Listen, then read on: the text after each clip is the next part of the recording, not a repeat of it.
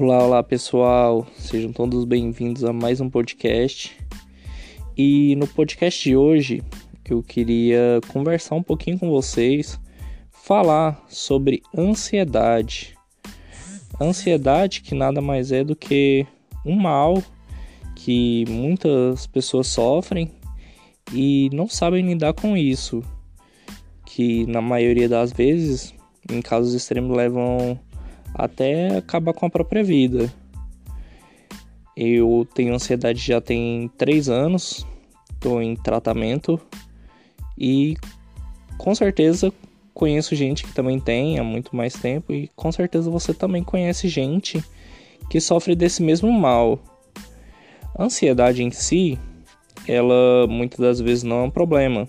Ela é fácil de conviver quando você aprende a conviver com ela ela, todos nós temos ansiedade. Podemos ter ela de grau leve ou até mesmo uma ansiedade de um grau mais elevado. Aquela ansiedade de grau leve é a ansiedade que todos nós temos, que é uma ansiedade de conhecer uma pessoa.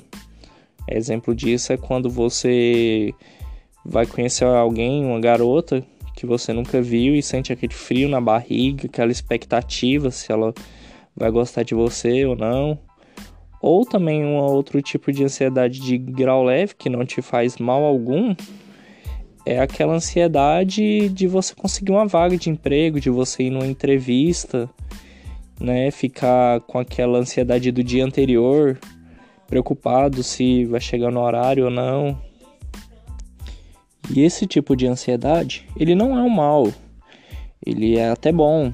Você quando não se tem isso diariamente, não se tem uma convivência com esse tipo de problema, chega a ser normal, porque você não tem a necessidade de tomar medicação ou fazer algum tipo de tratamento, porque é uma coisa instintiva sua, você não está preparado para aquele tipo de emoção que está por vir, ou é uma preocupação que você tem e dá aquele frio na barriga.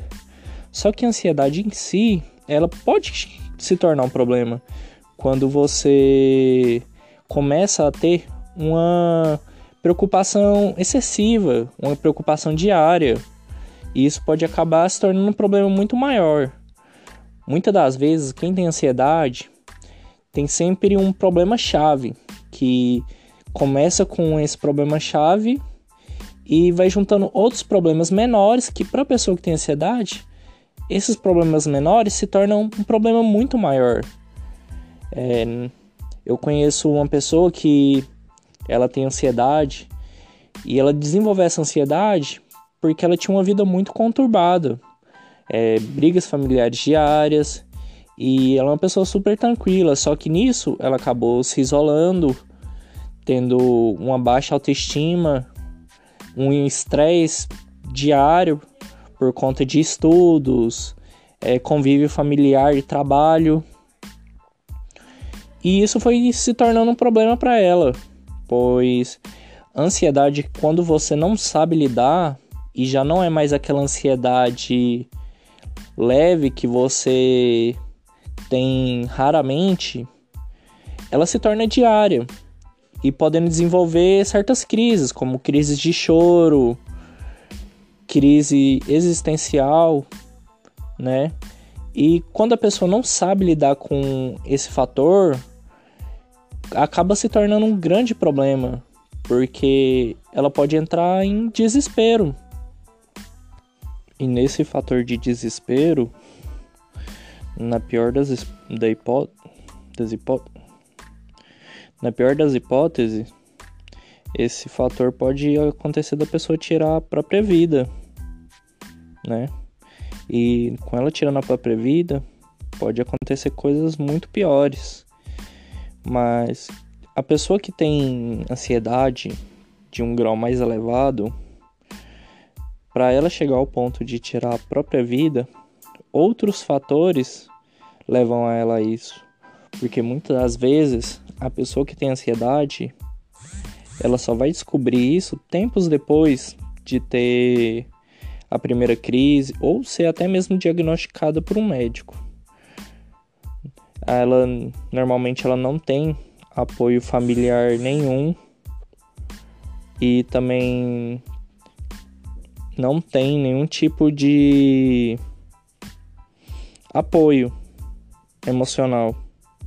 Então ela fica muito sozinha, porque quem tem ansiedade vive uma luta diária sozinho, porque é você contra você mesmo. Você não sabe lidar com o mal que te assola e não sabe o que está acontecendo, porque o tempo para para você. Você se vê num mundo sozinho, onde todos estão contra você e você só quer uma ajuda. Hum, normalmente esse pedido de ajuda ele são bem diários de quem sofre essa ansiedade.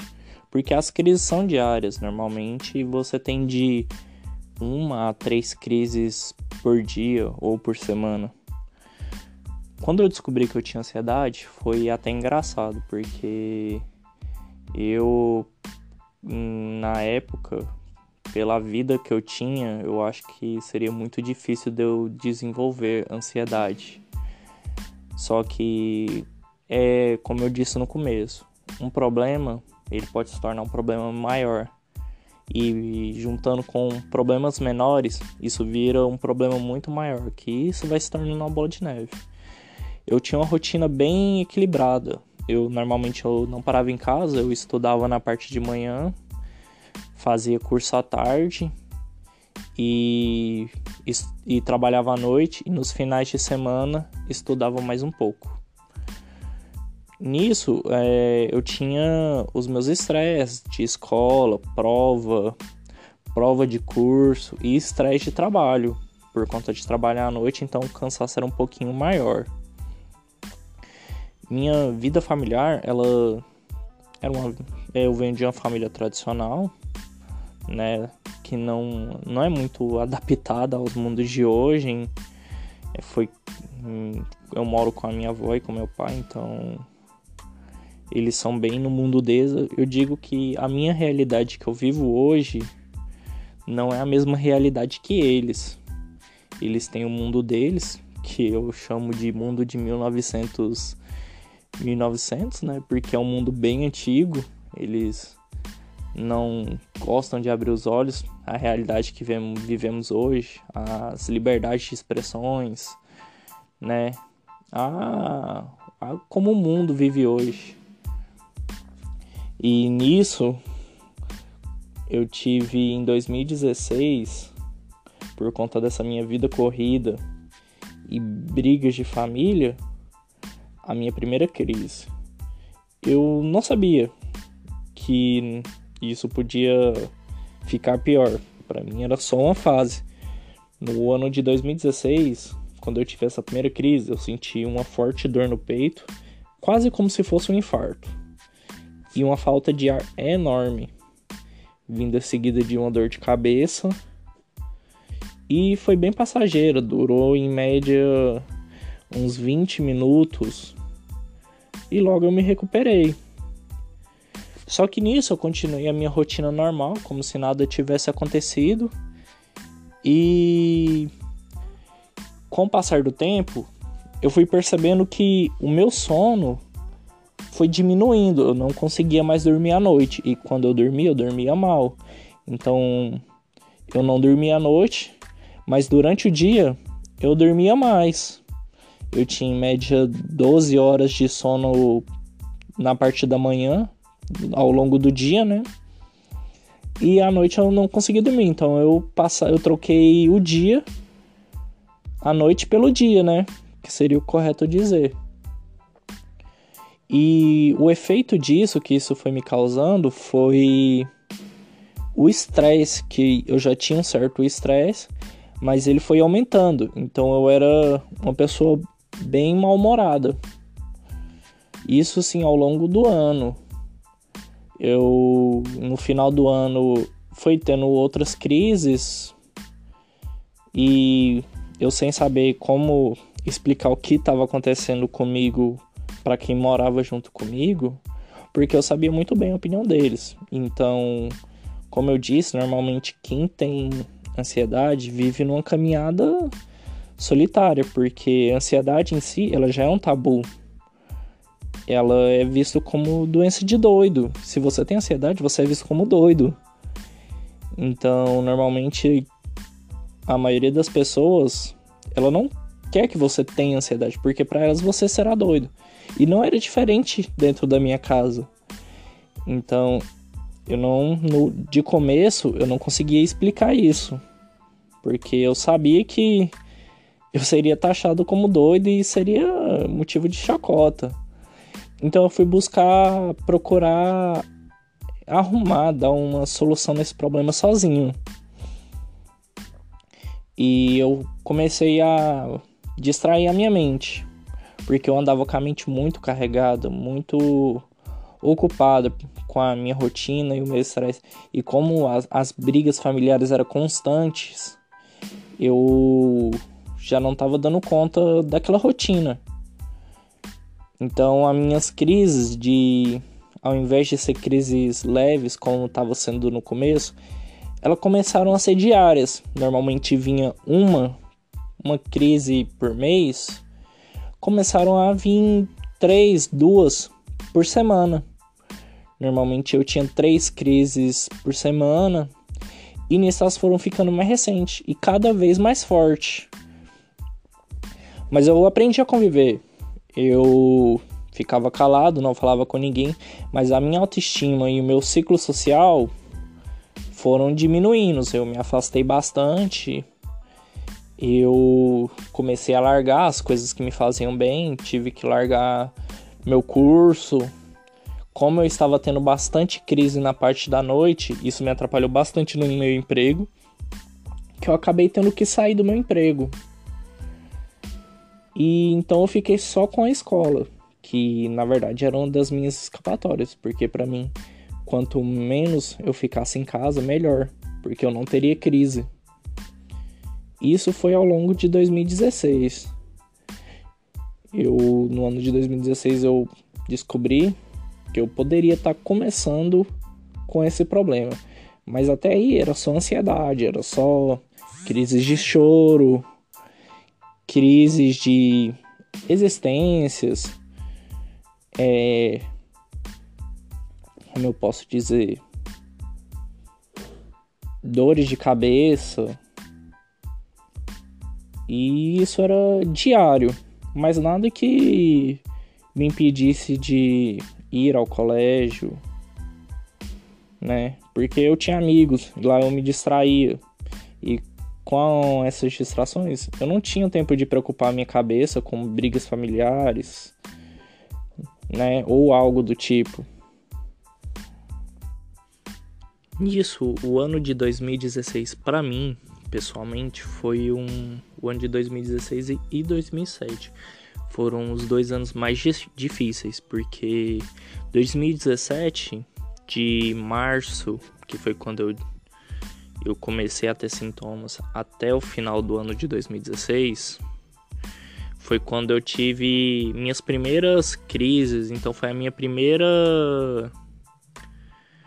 É, a minha primeira vez com ansiedade em si. Foi a primeira vez que eu tive de perto a convivência com esse problema. O ano de 2017 ele já foi um pouco mais conturbado, porque o problema ainda continuava, eu já não tinha mais controle da situação.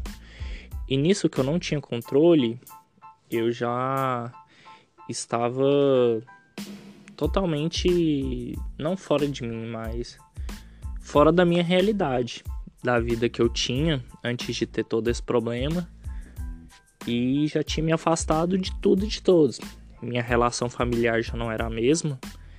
Era sempre um em cada um no seu canto e quando conversava sempre gerava algum tipo de discussão. Então, a relação familiar que já não era boa, depois que eu comecei a ter esse problema, ficou muito pior. O ano de 2017, ele foi um ano bem conturbado porque eu tive muitas decepções. E essas decepções elas é quase igual a forma de luto. você tem o mesmo sentimento de luto. Você tem negação, tem a fase de negociação e a fase de aceitação. É quase a mesma coisa como as fases de uma pessoa que está de luto, só que diferentemente de um luto, é, você não perde alguém que você ama. Eu não perdi. Na verdade, o que eu perdi foram os meus sonhos, objetivos que eu queria e que foram tomados de mim. Eu tinha sonhos que, com o ocorrido desse problema e outros fatores pessoais, acabaram tirando de mim. E isso foi me causando uma dor muito grande. Que na fase de luto, quando você se perde alguém e você não aceita, você ou por não acreditar que aquilo está acontecendo, ou por algum fator emocional, isso é chamado de negação. E foi a mesma coisa que aconteceu comigo. Quando eu perdi esses sonhos, eu tive uma séria falta de negação. Eu negava que eu tinha perdido aquilo, que eu ficava pensando o que, que eu ia fazer agora, porque eu perdi meu sonho, um objetivo meu que eu queria. E, e isso piorou bastante a minha condição mental. Porque no começo eu ainda tinha objetivos e agora como eu tive uma piora com essa com essas perdas, eu fiquei muito pior. Porque eu tinha sérias fal falta né, de objetivos e essa negação que era constante. Então nisso foi me, me prejudicando muito. Um exemplo que me prejudicou muito foi na minha escola. As minhas notas elas sempre foram, não foram as melhores, mas também nunca foram as piores. E com o início desse problema, elas abaixaram bastante. Eu fui do o aluno médio ao pior aluno da turma. Mas eu não considero ser culpa minha, porque eu não pedi para ter esse problema. E também eu não sabia como resolver, porque normalmente a ansiedade elas são conflitos internos seu que você não sabe como resolver, você precisa de ajuda para resolver. E no meu caso era isso, eu tinha conflitos internos que eu não sabia como resolver e nem para quem correr. Porque para onde eu corresse, eu não tinha solução. As pessoas ou elas julgavam ou elas simplesmente viravam as costas e não ajudavam, que normalmente era o que estava acontecendo comigo. Eu tentava conversar com quem estava próximo de mim e simplesmente ou eles falavam: "Não, você não tem isso, isso é doença de fresco", ou "Você é doido, você tá ficando doido". Então, esses dois anos foram os mais difíceis, porque eu tive que aprender a conviver com isso. No meio do ano, no mês de agosto de 2017, quando eu já estava praticamente com todo o meu processo mental perdido, toda escola praticamente já tinha perdido o ano, eu já tinha largado o curso, trabalho, então eu só estava vivendo, eu estava seguindo um dia de cada vez, mas para mim o tempo já tinha parado. O tempo parou no dia que eu tive a minha primeira crise. Então, o tempo parou e eu não sabia mais como lidar com aquilo, eu não sabia para que rumo eu ia, eu não sabia se eu ia para frente, se eu voltava. Eu só fiquei parado.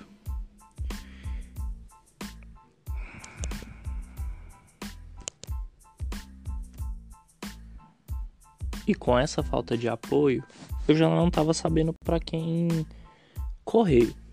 Então, esses dois anos eu fiquei. Foram como se fosse essa pandemia que a gente perdeu o ano de 2020. Foi a mesma coisa, só que a diferença é que eu perdi dois anos.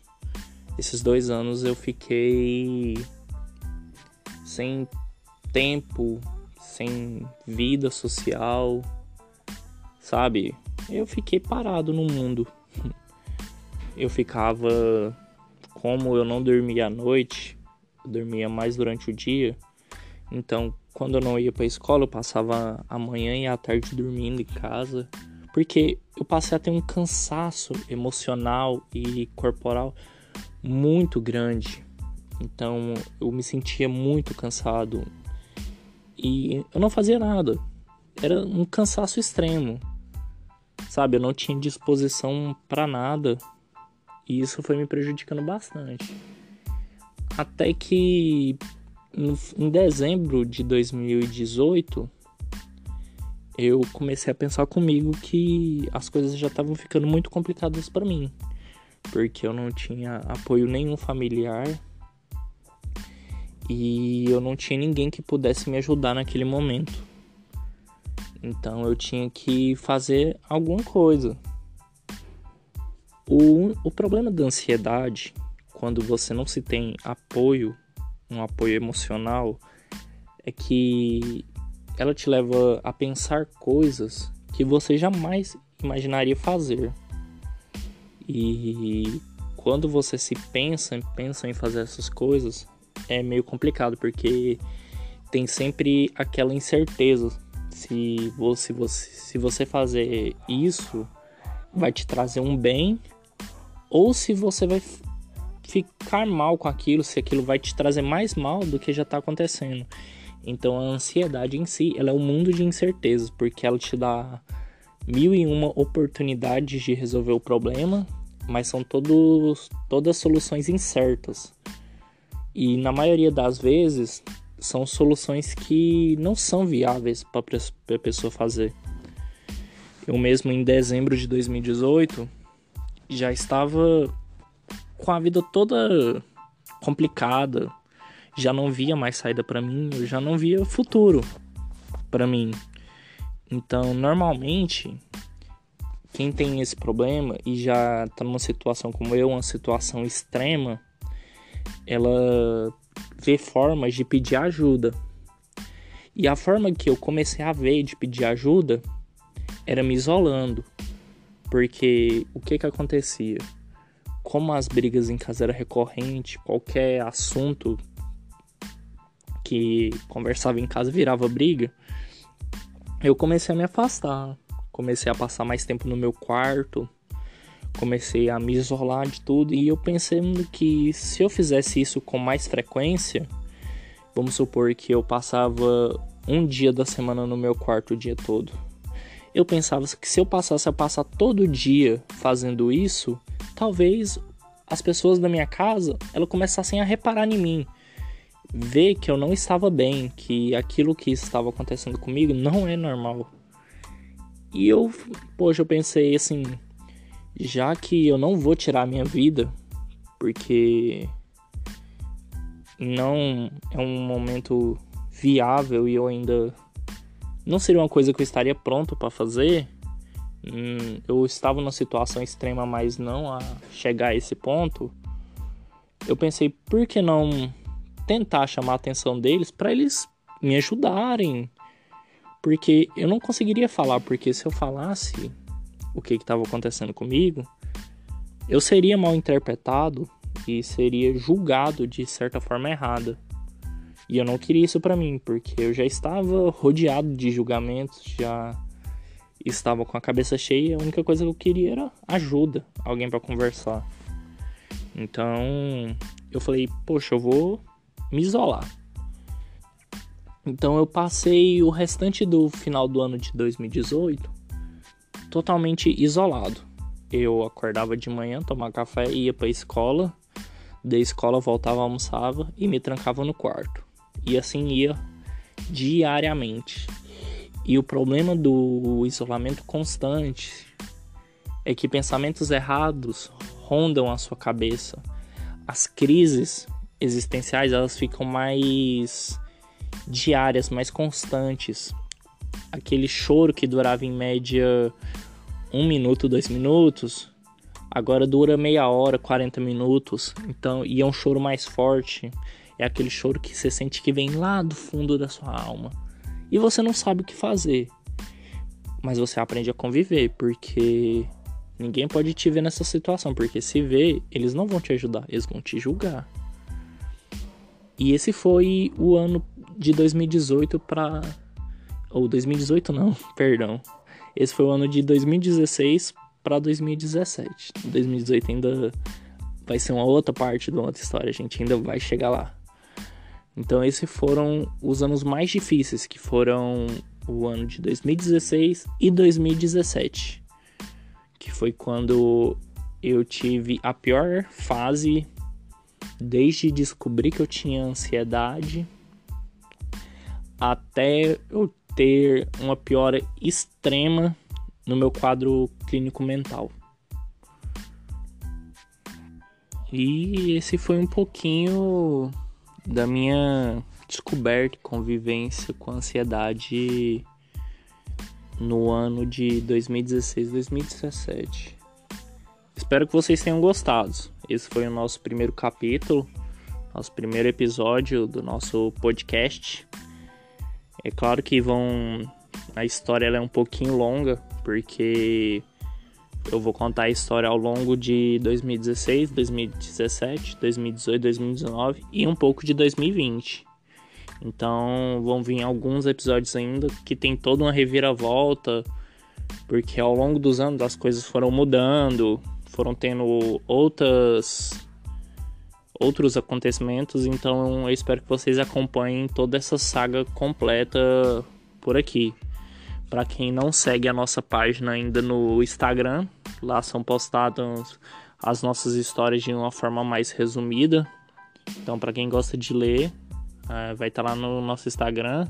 O Instagram é outro lado da vida 2020. É só vocês seguirem, que lá a gente posta primeiro, né, de uma forma mais resumida, e logo em seguida sai o nosso podcast de forma mais completa. Então, eu espero que vocês tenham gostado. Esse foi o nosso podcast de hoje e aguardem os próximos capítulos que tem muita coisa por vir e muita coisa bacana e eu espero que vocês tenham gostado. Um beijo, um abraço, muito obrigado.